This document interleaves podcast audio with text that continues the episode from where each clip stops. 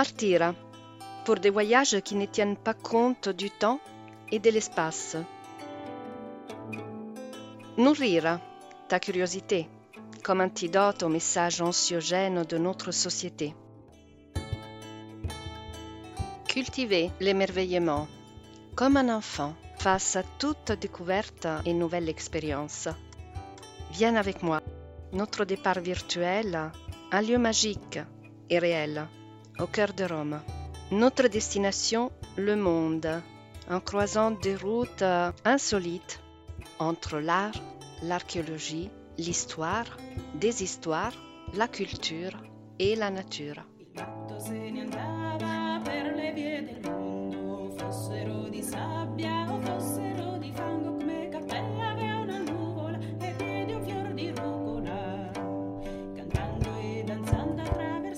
Comme un voyage, le podcast pour toi et pour tous les humains curieux.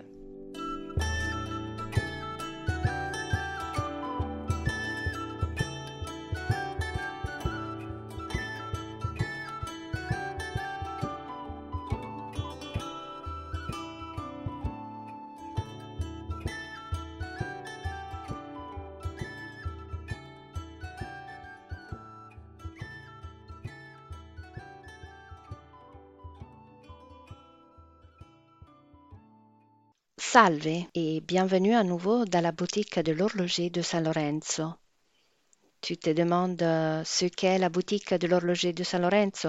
Alors je t'invite à aller écouter l'épisode 0 de cette euh, saison de podcast que j'ai nommé Comme un voyage parce que je te raconte quelque chose sur ce lieu réel et imaginaire en même temps et je te présente la nature de ce voyage virtuel avec moi et tous les itinéraires. Et si tu veux rester informé sur chaque étape future, je t'invite à t'abonner en cliquant sur le bouton présent dans cette page. Aujourd'hui, nous allons continuer notre voyage dans le passé, au Moyen Âge en particulier, à la rencontre des femmes plus ou moins oubliées de l'histoire, ou du moins mal connues.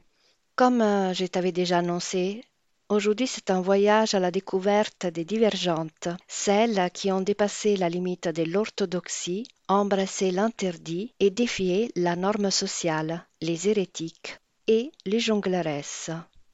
Commençons par les hérétiques, ce qui nous lie directement avec euh, l'épisode précédent où il a été question de deux femmes qui ont défié des règles, mais tout en restant au sein de l'Église.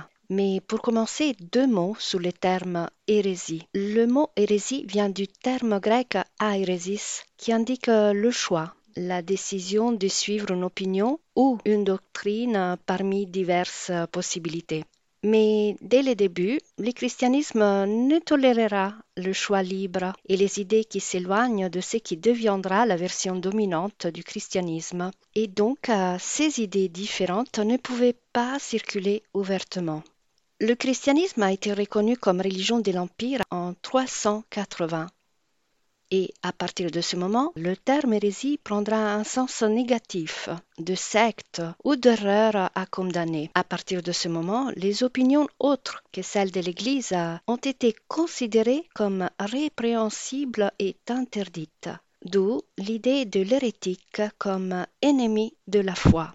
En plus, les détenteurs de l'orthodoxie et les auteurs de textes considérés comme canoniques, donc comme officiels, étaient tous des hommes, les apôtres, les évêques, les théologiens et les pères de l'Église, et les femmes étaient exclues ou reléguées à des rôles extrêmement marginaux. Et oui, ce sont les autorités masculines qui établissent les règles de la foi, qui définissent quels écrits et quels enseignements doivent être acceptés et quels ne doivent pas l'être. Et c'est toujours des hommes qui décident qui est autorisé à prêcher l'Évangile et à interpréter l'Écriture, et ce ne sera jamais des femmes.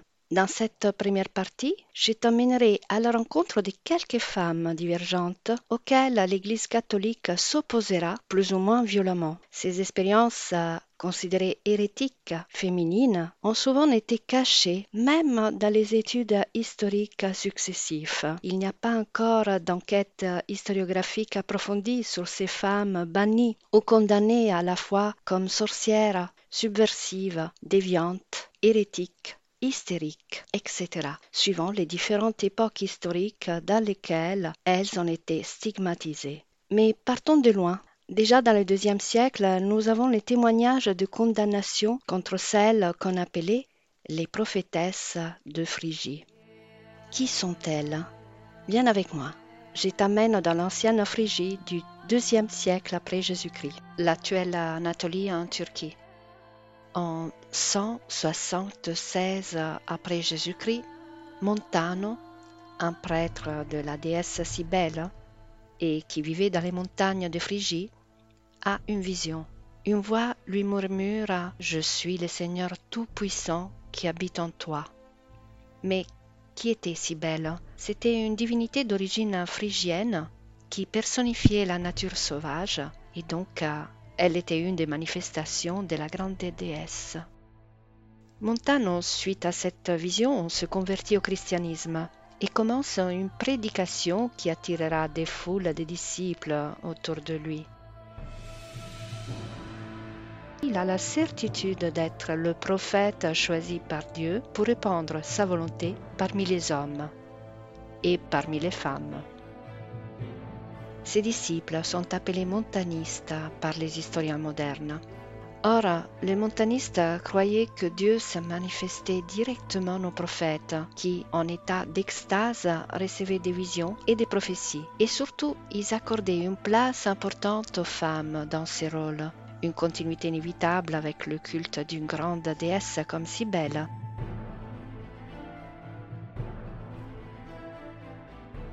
Parmi ces femmes, il y en avait deux en particulier, Priscilla et Massimilla, entrées dans l'histoire comme les prophétesses de Phrygie.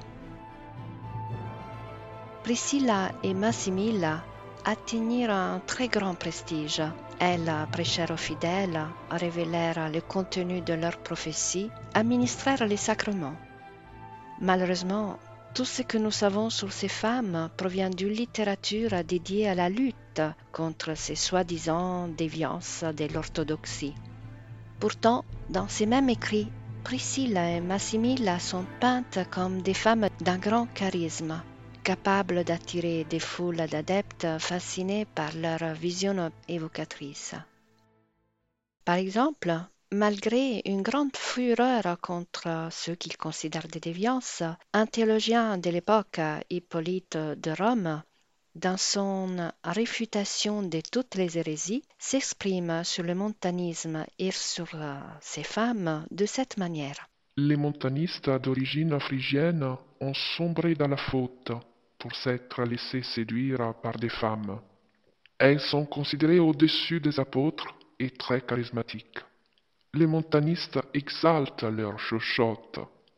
En effet, certains d'entre eux ont même osé affirmer que dans ces fémelettes, il y aurait le meilleur de ce que l'on peut trouver en Christ. Le terme femmelette sera fréquemment utilisé, même dans les années à venir, pour dénigrer les femmes de prestige. Dans les paroles d'Hippolyte, de toute façon, émerge malgré lui la puissance charismatique de ces prophétesses considérées au-dessus des apôtres. Massimilla était une femme éminente et les détracteurs l'ont présentée comme une femme folle, dissolue, aux mœurs faciles, qui avait quitté son mari pour séduire les honnêtes gens. Pourtant, les mêmes sources, en la combattant, ne peuvent pas cacher la force de sa personnalité. Quant à la prophétesse Priscille, une vision du Christ sous la forme d'une femme lui était attribuée. Elle aurait vu le Christ dans une de ses visions représenté d'une manière pour le moins inusuelle, en forme de femme, habillée comme une femme. L'image du Christ sous la forme d'une femme peut nous paraître extraordinaire, car il attribue au sexe féminin une dignité rarement reconnue. Mais il ne faut pas oublier que la valeur de la femme n'est pas du tout étrangère à la sensibilité du christianisme primitif. Avant le concile de Nicée, du 325, qui définira la base d'une orthodoxie catholique et qui refusera au sexe féminin l'accès au sacerdoce et le droit de prêcher. le Concile de Nicée démarre ainsi un processus de définition et de règles de l'orthodoxie catholique qui deviendra de plus en plus misogyne. Mais revenons au montanisme. Le montanisme, qualifié par l'Église comme déviant, a décliné au fil du temps. Cependant, des petits groupes ont continué à pratiquer leur rite et à écouter leurs prophètes et leurs prophétesses, jusqu'à ce que l'empereur Justinien ordonne leur répression et détruise leur centre de culte. Mais en dehors de ces premières luttes de l'Église catholique naissante, c'est au Moyen Âge que les premières femmes ont été jugées officiellement hérétiques et plus précisément au crépuscule du Moyen Âge, lorsque les premiers tribunaux de l'Inquisition furent établis. En particulier, la répression se tourne vers les femmes mystiques ou aspirant à un modèle évangélique de pauvreté et de refus de la propriété. Elle offrait des interprétations qui montraient les limites et les insuffisances du dogme. De quelle manière? Eh bien, le premier principe remis en question, par exemple, était le principe d'autorité. Pour ces femmes condamnées comme hérétiques, l'autorité n'appartient pas nécessairement aux représentants de la hiérarchie de l'Église, c'est-à-dire les prêtres. Et oui, parce que l'expérience mystique revendique en quelque sorte une relation directe avec Dieu sans intermédiaire, donc sans besoin de prêtres. En plus, s'il s'agit de l'expérience mystique d'une femme, la faute devient encore plus grave. Une femme qui n'a pas besoin d'un prêtre, une femme qui n'a pas besoin d'un homme. En outre, les mouvements qui, à partir du XIe siècle, aspiraient à une vie plus proche de l'exemple de l'Évangile, auquel de nombreuses femmes ont adhéré pouvait avoir une valeur subversive aux yeux d'une Église catholique, désormais bien loin de ses principes évangéliques de pauvreté et de charité. J'étais présentée dans l'épisode précédent Chiara comme modèle de cette recherche d'un retour au principe de l'Évangile et Caterina comme modèle d'expérience mystique et prophétique capable de commander au pape lui-même. Aujourd'hui, je vais te présenter des femmes avec euh, les mêmes aspirations, mais malheureusement avec un destin plus tragique, parce qu'elles furent condamnées comme hérétiques. Suis-moi. Pour commencer, je vais te présenter une jeune béguine. Et à propos de ces termes, béguine, Laisse-moi d'abord le temps de te raconter une anecdote. Pendant de nombreuses années, j'ai utilisé comme la plupart de mes compatriotes, et peut-être comme toi et comme la plupart des Français, le mot béguine comme synonyme de grenouille de bénitier, bref, d'une femme qui fait étalage du zèle religieux et de la dévotion formelle. Puis, j'ai découvert un roman qui m'a permis de découvrir qui étaient vraiment ces femmes. La nuit des Béguines d'Aline Kinner. Mais je vais te laisser le lien pour euh, retrouver ces livres que je te recommande. En fait, euh, j'ai pu découvrir grâce à ce roman et admirer un mouvement, celui des Béguines, qui n'a rien de sectaire et de zélé. En effet, si on voulait s'amuser en lecture un peu forcée, on pourrait presque les considérer comme un mouvement proto-féministe qui revendiquait l'autonomie des femmes non seulement d'un point de vue religieux, mais aussi économique et social.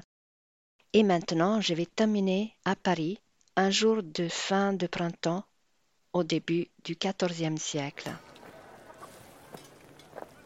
Paris, 1er juin 1310 place de l'hôtel de ville. Le bûcher est prêt. Ici sera brûlée une jeune femme, la béguine de Valenciennes du nom Marguerite Porrette, et avec elle son livre, Le miroir des âmes simples, jugé hérétique dans certains de ses passages. À la fin du procès, les juges inquisiteurs les dominicains Guillaume Humbert, avaient donné à la jeune fille la possibilité de se repentir pour échapper à la mort. Mais malgré cela, elle a refusé d'abjurer et, en silence, Tu la vois, elle se dirige vers le bûcher qui devra effacer sa mémoire et celle de ses écrits. Le bûcher, c'est l'un des milliers et des milliers qui se propagent en toute Europe. Mais heureusement, celui-là n'a pas effacé la mémoire de Marguerite et de son œuvre. Heureusement, certains spécimens circuleront anonymement en Europe et c'est ainsi qu'en 1946, Romana Guarnieri, médiéviste italienne, parvient à identifier en Margherita Porrette l'auteur du Miroir des âmes simples et à en reconstituer l'histoire pour la diffuser. Mais qui était Marguerite Et qui avait-il de si hérétique dans son livre? Et surtout, qui étaient vraiment les Béguines?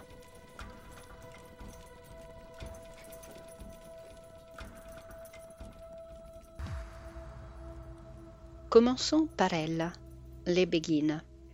Elles étaient des femmes qui, à partir du XIIe siècle, ont décidé de vivre une vie de foi, non pas enfermée dans les murs monastiques, mais au contraire ouverte aux besoins de la société dans laquelle elles étaient profondément insérées. Elles étaient économiquement autonomes grâce au travail manuel et aux entreprises gérées par elles-mêmes et diffusée dans les villes où leur communauté était présente. La dentelle de Bruges, par exemple, naît dans des ateliers artisanaux des Béguines. Autonome de toute dépendance et protection masculine, cette présence féminine particulière s'est rapidement répandue, notamment en Belgique, Allemagne, Provence, dans les centres nord de l'Italie, et ce mouvement a été immédiatement perçu comme une nouveauté générant étonnement et pas mal d'appréhension dans les hiérarchies ecclésiastiques. Leur adhésion au message évangélique primitif de pauvreté, de participation au soutien des classes les plus défavorisées de la société et la nécessité de mener une vie simple sont devenues une norme de vie qui défiait l'obéissance au ministre du culte. Beaucoup d'entre elles étaient considérées comme des enseignantes de vie, des magistres, avec des disciples se ressemblant autour d'elles, fascinés par la liberté avec laquelle elles parlaient et elles vivaient. Pour cette raison, elles provoquèrent la méfiance de la hiérarchie ecclésiastique qui avait du mal à contrôler une telle situation et surtout à accepter l'indépendance de cette voie spirituelle originelle entièrement féminine. Ces magistres, le terme qui définit un maître, un savant, mais au féminin, parmi lesquels se distingue Marguerite, se consacrèrent entre le XIIe et le XIVe siècle à l'étude de la théologie, et leurs œuvres littéraires, leurs traités, leurs lettres et poèmes, composés dans les langues vernaculaires et non en latin, créèrent une littérature féminine qui révolutionna l'approche de la littérature Comment ne pas s'attendre à une forte réaction de l'Église et du pouvoir temporel face à un choix aussi subversif et autonome et au refus de se soumettre à toute autorité masculine? Diriger les femmes vers le monachisme était la stratégie gagnante pour empêcher toute activité féminine extérieure qui n'était pas sous le contrôle des autorités. Je te rappelle que le cloître perpétuel pour les religieuses est né en 1311 et pas avant, avec le Concile de Vienne qui en plus tranchera sous la suppression de l'ordre des Templiers. Eh bien, ce même concile a condamné les erreurs des Béguines et plus généralement de ces mouvements spirituels définit le mouvement du libre esprit. Sous le nom de libre esprit, l'Inquisition désigna un courant de pensée qui, depuis le XIIe siècle et peut-être encore plus tôt, se répand à travers l'Europe. Libre esprit. Cette expression évoque une idée de liberté, d'un esprit libéré du superflu, au point de laisser la place tout entière à Dieu, tout entière à l'amour divin.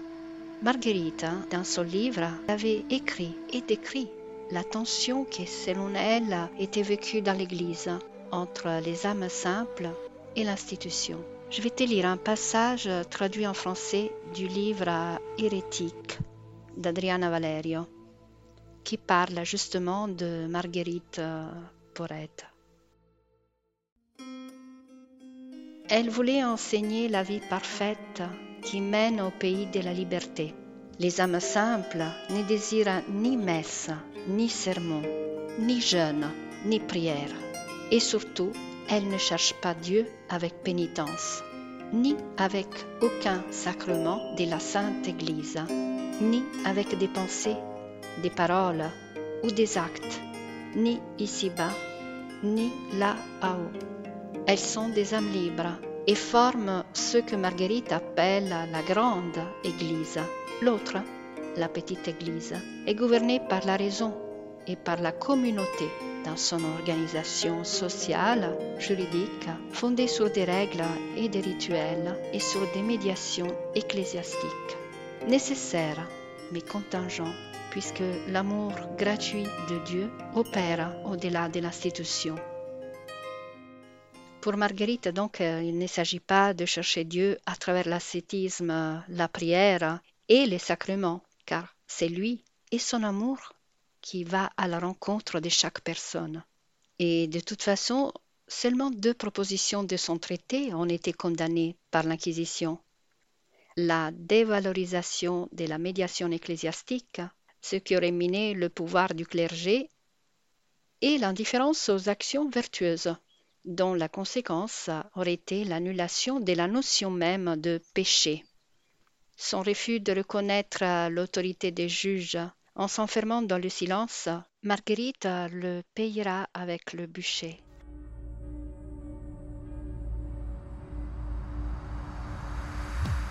Et pour terminer, une dernière chose sur ce personnage extraordinaire.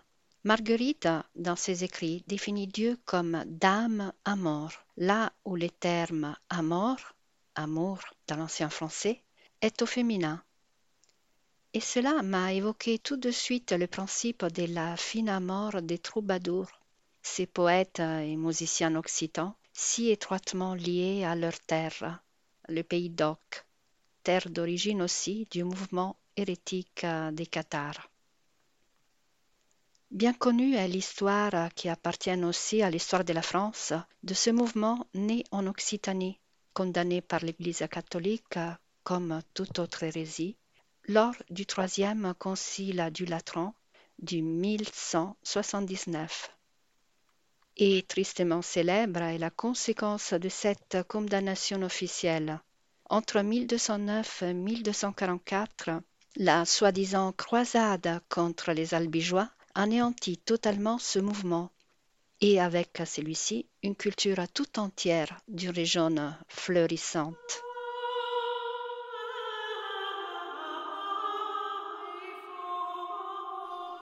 Cette croisade est une stratégie de reconquête achevée grâce à la participation des seigneurs féodaux du nord de la France et qui s'est terminée par des violents massacres des tortures, des bûchers qui n'ont même pas épargné les enfants et la disparition d'une civilisation cultivée et florissante. Les informations que nous avons sur leur doctrine sont rares, partielles et peu fiables parce qu'elles proviennent de sources inquisitoires intéressées à discréditer et à éliminer la pensée des Cathares. Malgré cela, la stricte moralité des Cathares semble indiscutable. C'est une vision qui sépare profondément le monde matériel, marqué par l'idée du péché et de la chute, de la réalité spirituelle. Une vision qui, dans certaines communautés, est présente de manière modérée et dans d'autres de manière plus radicale. Mais pour l'Église, leur danger n'était pas tant dans leur vision théologique, le plus grand danger de ce mouvement était d'avoir constitué une église alternative avec euh, sa propre hiérarchie d'ordre et de fonctions, avec ses propres structures, ses sacrements et ses rites. Les femmes y ont participé activement, mais ni leur voix ni leurs pensées ne sont préservées. Comme euh, cela s'est souvent produit, les inquisiteurs les ont rendus invisibles et dénués de sens, effaçant leur mémoire. Une stratégie gagnante, étant donné que même aujourd'hui, parler des femmes hérétiques est relativement nouveau dans le monde de l'historiographie. Pourtant, la vision utopique d'une Église pauvre et fraternelle était présente chez plusieurs croyants qui ne supportaient plus la corruption d'une institution de plus en plus sensible au pouvoir et de moins en moins aux aspects plus spirituels. Et parmi ces insatisfaits, il y avait un grand nombre de femmes.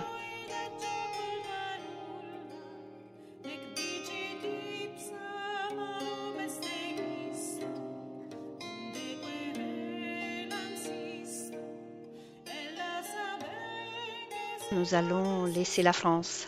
On était à Paris, on était en Provence et maintenant on va se diriger vers le centre-nord de l'Italie.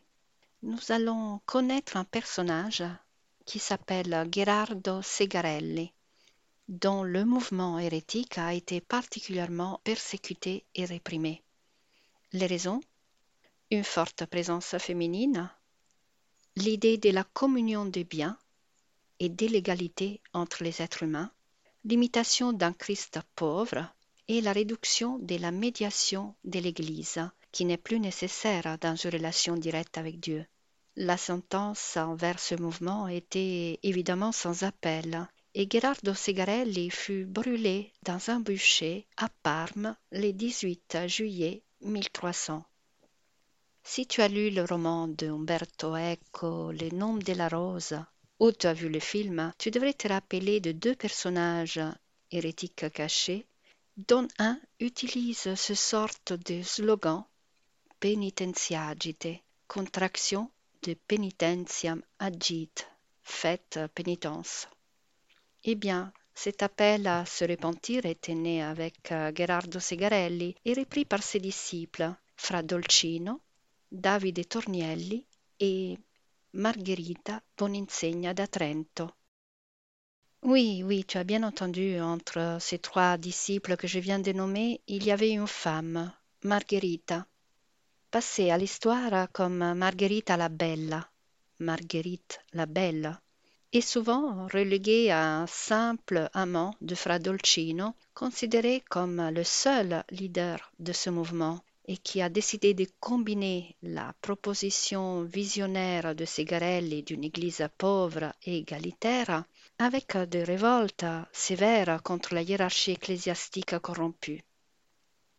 Et les Dolciniani, tels qui sont entrés dans l'histoire, se sont vraiment battus, s'opposant avec une résistance acharnée et désespérée à la croisade menée par le pape Clément Quint en 1306 dont le but était d'anéantir ces dangereux mouvements hérétiques. Viens avec moi, grimpons sous les montagnes jusqu'au sommet enneigé du Monte Rubello, dans les Alpes piémontaises du côté de Biella, ville du Piémont. Paysage majestueux et climat rude. C'est ici que les trois dirigeants et leurs adeptes ont résisté au siège du pape, faisant face aux rigueurs du temps et de la faim pendant environ un an. Le 13 mars 1307, les rebelles, face à la supériorité militaire de leur ennemi, se rendent. Dolcino et sa compagne, la charismatique Soror Margherita, furent capturés et torturés, et ensuite, le 1er juin 1307, ils sont brûlés vifs.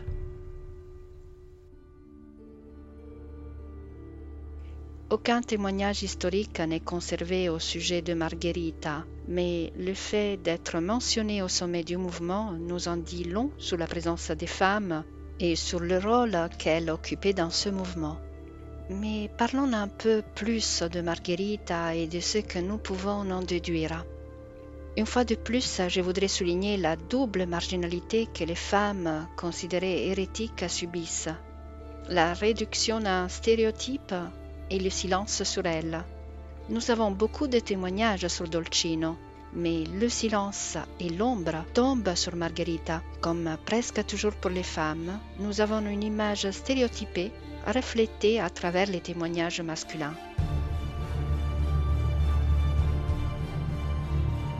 Et voici qui naît et qui devient populaire le mythe de Margherita la Belle.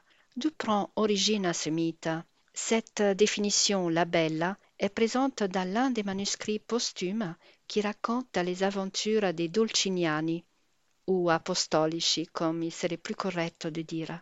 Et il a autant stimulé l'imagination chez les chroniqueurs des années suivantes qu'elle restera collée à la peau de Margherita comme sa seule qualité et sur le reste, le silence tombe.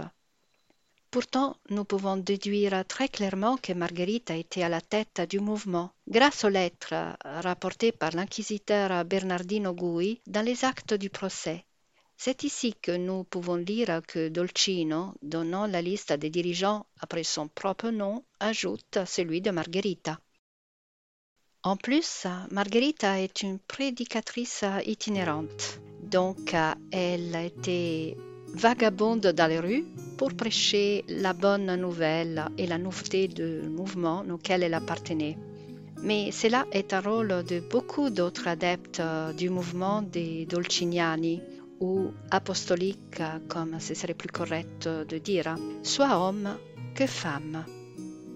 Une prédicatrice itinérante devait passer sa vie sur le chemin de la prédication, une vie dure et dangereuse pour tout le monde, et encore plus pour les femmes. Pourtant, les femmes du Moyen Âge, comme nous l'avons déjà vu avec Egeria dans l'épisode précédent, n'ont pas craigné trop l'idée d'affronter ces obstacles. Et comme nous pouvons le déduire de l'expérience de Dolcino et de ses adeptes, beaucoup d'hommes, en dehors des représentants de l'Église, considèrent les femmes leurs sorores, sœurs, sœurs dans la spiritualité, sœurs dans la vie choisie et sœurs dans leur combat. Alors que Dolcino et Margherita combattent et tiennent leur résistance sur les montagnes du Piémont, à Milan a lieu le procès contre les Guglielmiti. Mais qui sont les Guglielmiti, que nous devrions plutôt appeler les fils du Saint-Esprit? Eh bien, tout commence par l'histoire d'une femme extraordinaire, même ici, extraordinaire dans le vrai sens de extraordinaire, hors du commun. Je vais te parler de Guglielma de Milan, mieux connu sous le nom de Guglielma de Bohême. Et pour ce faire, nous allons descendre des montagnes de Biella pour rejoindre justement Milan. Mais tout d'abord, deux mots sur le contexte pour expliquer ce phénomène ainsi que toute la religiosité de ce XIIIe siècle. Tu sais qui est Gioacchino da Fiore? Un moine cistercien qui a influé beaucoup de mouvements religieux de l'époque, y compris les mouvements hérétiques. Et c'est pour cela qu'il possède une double réputation, qui les classe à la fois comme prophète et comme hérétique. Pour Gioacchino, l'histoire de l'humanité est divisée en trois périodes.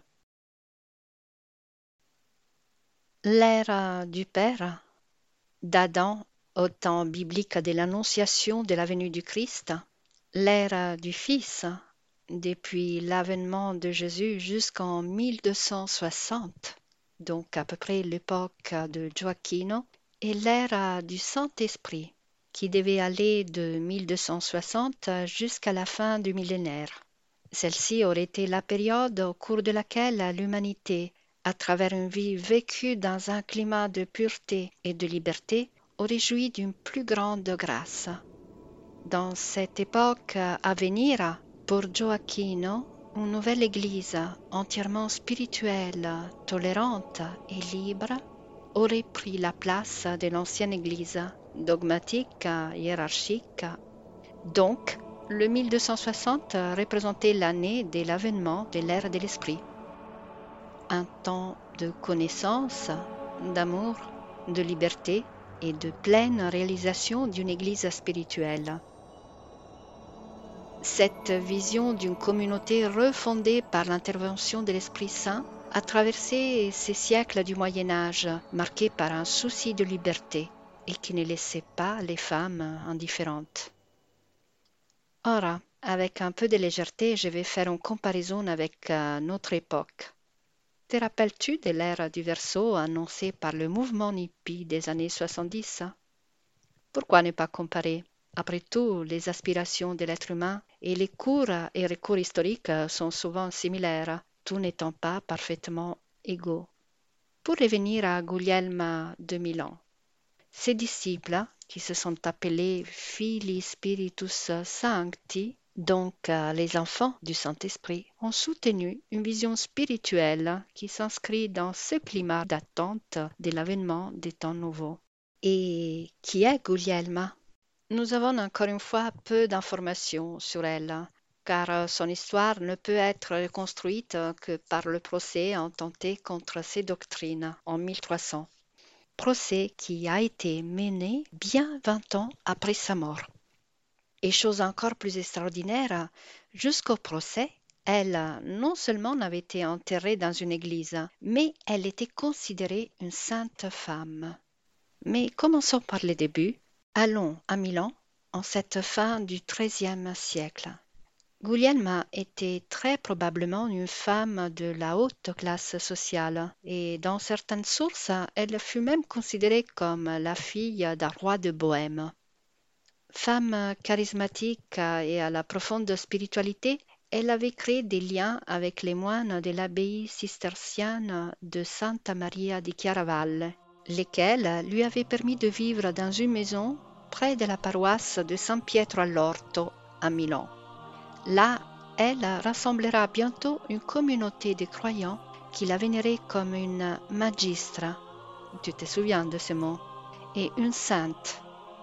Écoutant son enseignement et ses paroles centrées sur l'amour.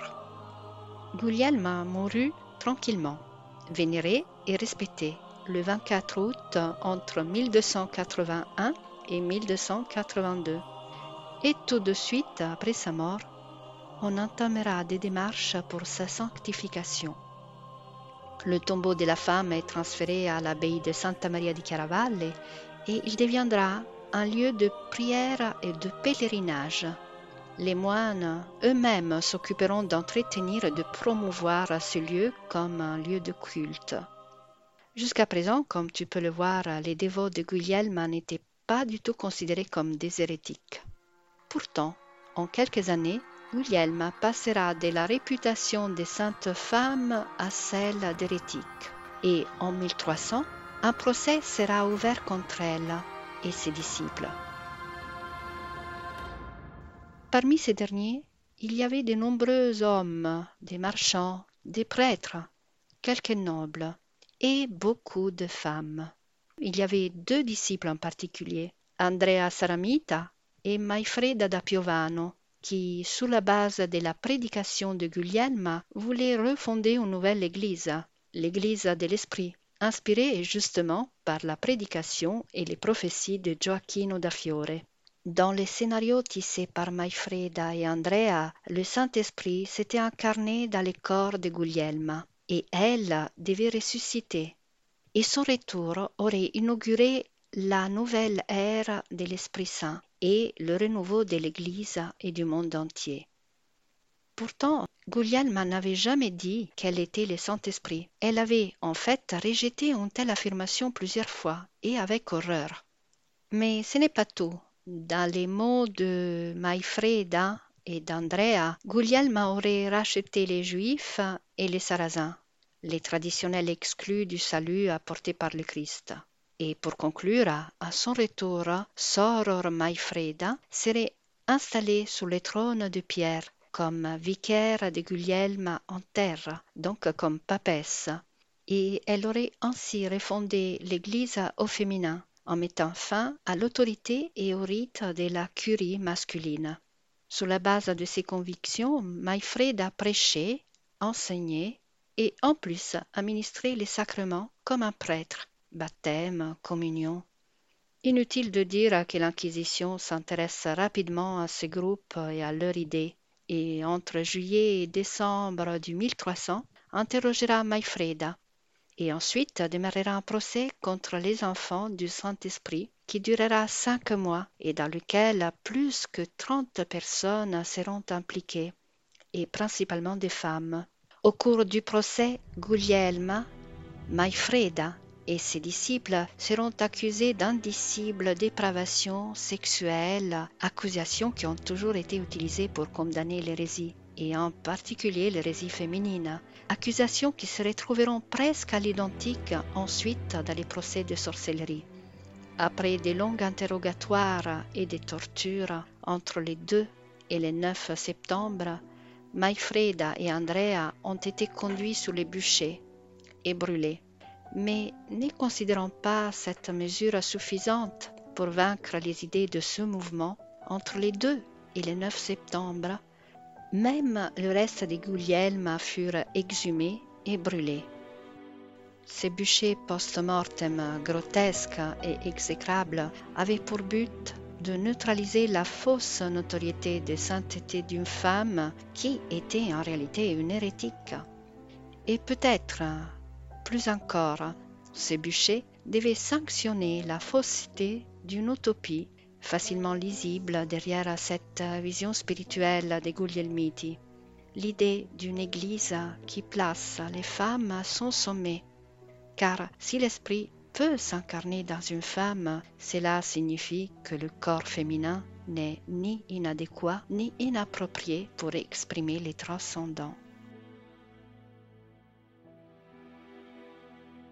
Pour reprendre cette idée du corps féminin, Allons voir maintenant ensemble ces femmes qui ont exprimé leur créativité et peut-être leur révolte avec leur corps dans la danse, la musique et les gestes théâtrales.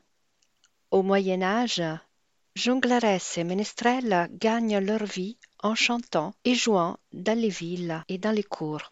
Leur existence est attestée par des manuscrits, des miniatures et même des documents d'archives.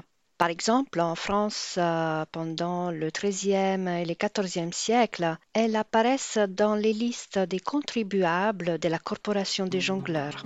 Péronnelle, Berthelomette, Églantine de Tournai. Voici des noms de jongleresses parisiennes, accompagnés de bribes d'informations qui nous permettent de confirmer la présence officielle de la profession de jongleresse. Des exemples.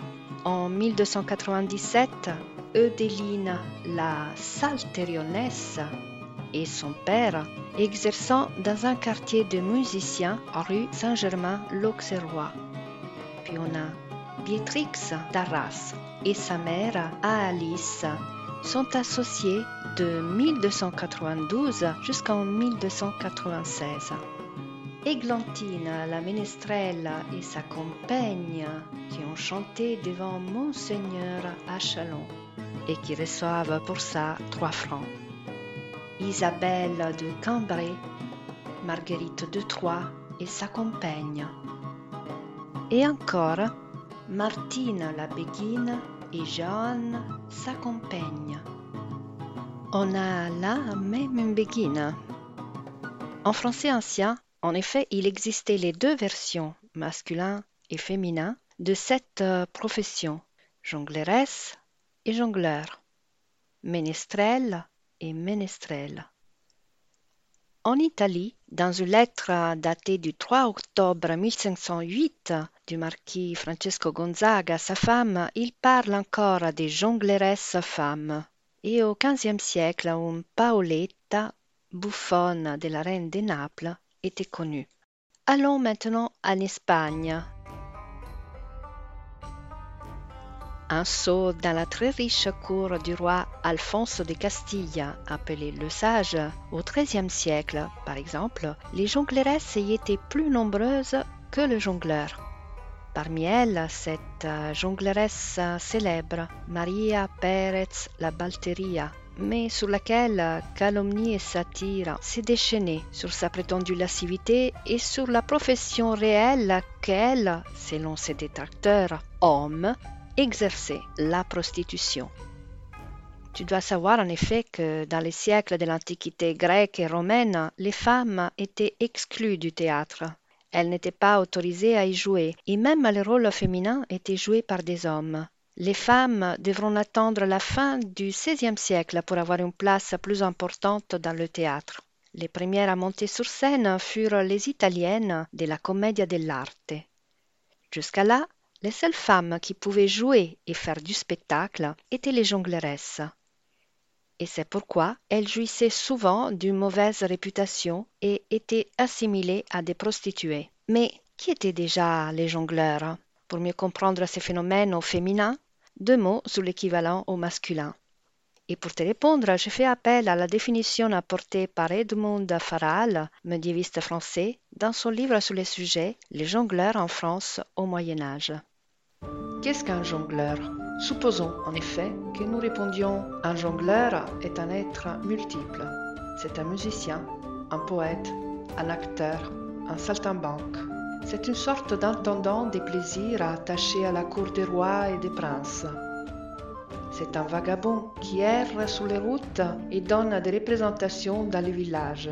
C'est le vieilleur qui, à l'étape, chante des gestes aux pèlerins. C'est le charlatan qui amuse la foule au carrefour. C'est le conteur, le chanteur qui égaye le festin, les noces, les veillées.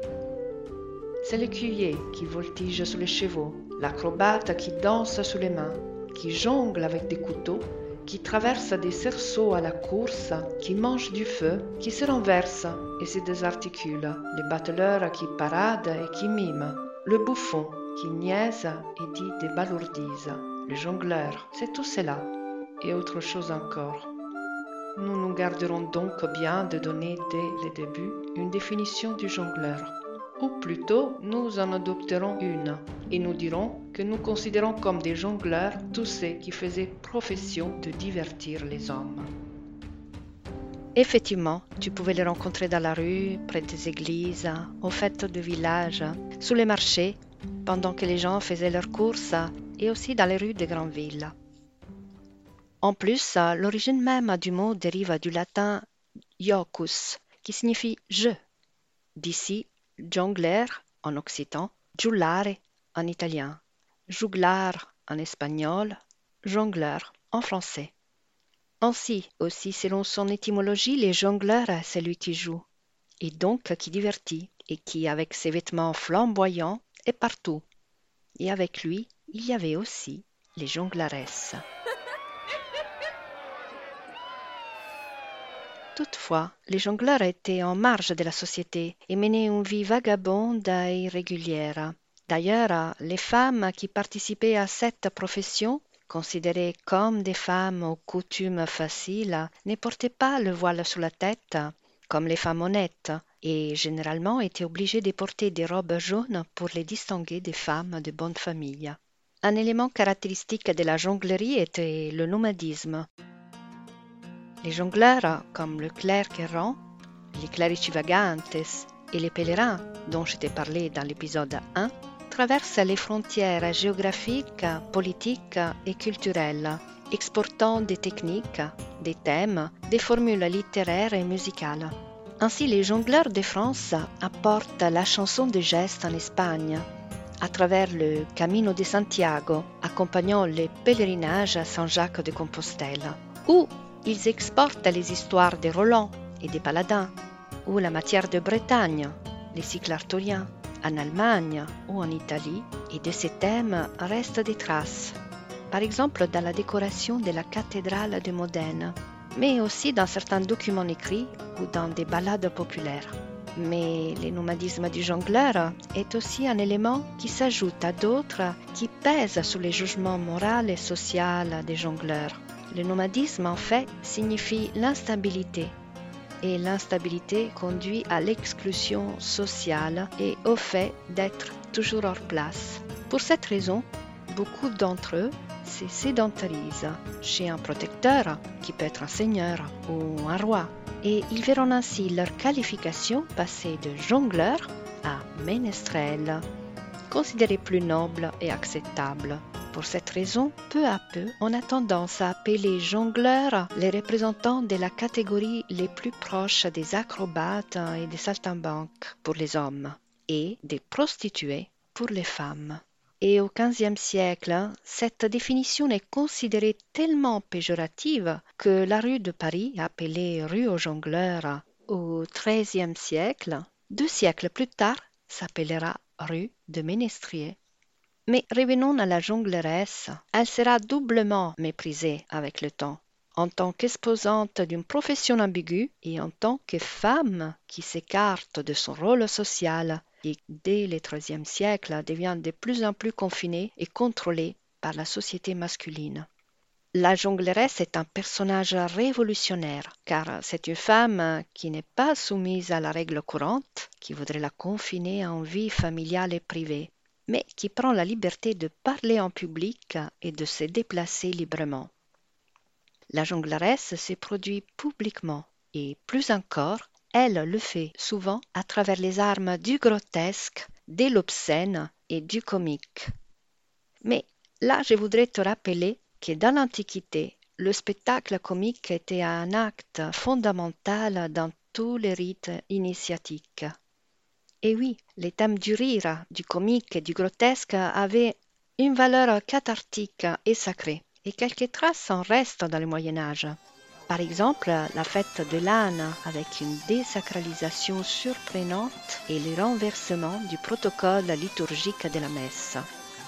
Pendant cette fête, on élisait un abbé de fou ou un évêque de fou ou même un pape de fou qu'on faisait défiler dans l'église sur les dos d'un âne et on célébrait une messe très particulière on mangeait des boudins et des saucisses sur l'autel, devant les célébrants. On jouait aux cartes et aux dés. On brûlait dans les encensoirs des vieilles savates. Et on se livrait à des jeux et des farces de la plus grande indécence. Surprenant, n'est-ce pas? Cette tradition reste dans quelques fêtes de quelques villes françaises. Mais si ce sujet est gigantesque et impossible à approfondir ici, je voudrais quand même t'amener quelque part avant de rentrer à la boutique de l'horloger. Je vais t'amener bien loin, dans la terre fascinante et profonde des mythes anciens, des mythes fondateurs de la Grèce archaïque. La mythologie grecque nous parle d'une déesse, Déméter, la mère de la moisson et de tout ce qui fleurit et germe sur la terre. On dit que, affligée par la perte de sa fille Corée, enlevée par les dieux des enfers Hadès, et s'abandonna à un deuil profond et désespéré. Son désespoir avait transformé les terres cultivées fertiles en un désert.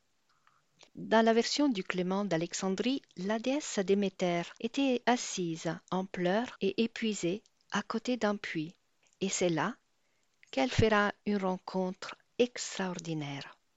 Je vais te faire écouter la suite de l'histoire avec les mots d'une autrice que je déjà présentée dans l'épisode Sous les traces du loup, Clarissa Pinkola et son livre Femmes qui courent avec les loups. Après maintes recherches stériles, elle finit par s'effondrer auprès d'un puits, dans un village où elle était inconnue. Tandis qu'elle adossait son corps douloureux à la fraîcheur de la pierre, une femme s'approcha ou plutôt une sorte de femme. Elle s'avança vers Déméter d'un pas dansant, en ondulant des hanches d'une façon qui évoquait l'acte sexuel, et en agitant les seins.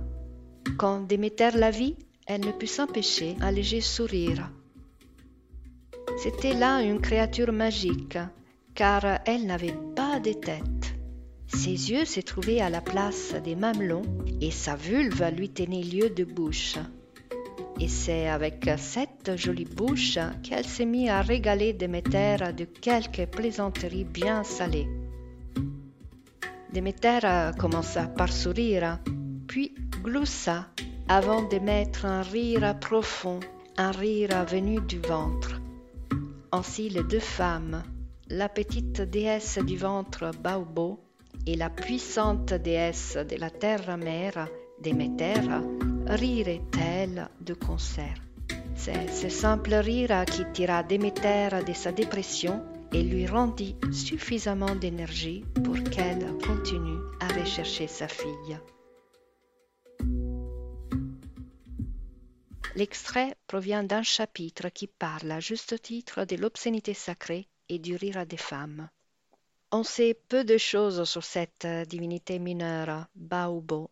Probablement les anciens Grecs ont été inspirés par les cultures antérieures. Son aspect nous rappelle les divinités féminines néolithiques. Dans les anciennes cultures matriarcales, d'ailleurs, il y avait des déesses de l'obscénité.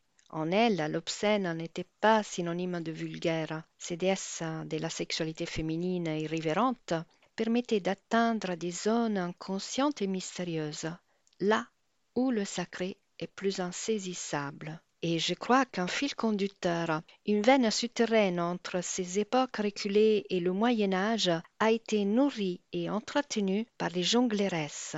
Ces ménestrelles, musiciennes et bouffonnes ont en quelque sorte continué à garder vivante la mémoire des Baobos et à honorer la grande déesse dans son aspect Déméter. Mais je n'anticipe rien de plus à ce propos, car l'itinéraire sous les multiples visages de la déesse est prêt pour toi dans le dernier épisode de cette première saison de Comme un voyage.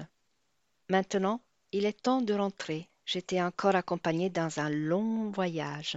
Nous avons fait connaissance avec les saintes dans l'épisode précédent, aujourd'hui avec les divergentes et le prochain itinéraire, pour terminer ce long voyage au Moyen Âge, sera dédié aux savantes, les médiciennes, les poétesses, les artistes. Nous voilà, nous sommes rentrés à la boutique de l'horloger. Les voyages furent intéressants, mais éprouvants. Il ne me reste que te dire au revoir et te donner rendez-vous au prochain itinéraire à partir de la boutique de l'horloger de San Lorenzo. À bientôt!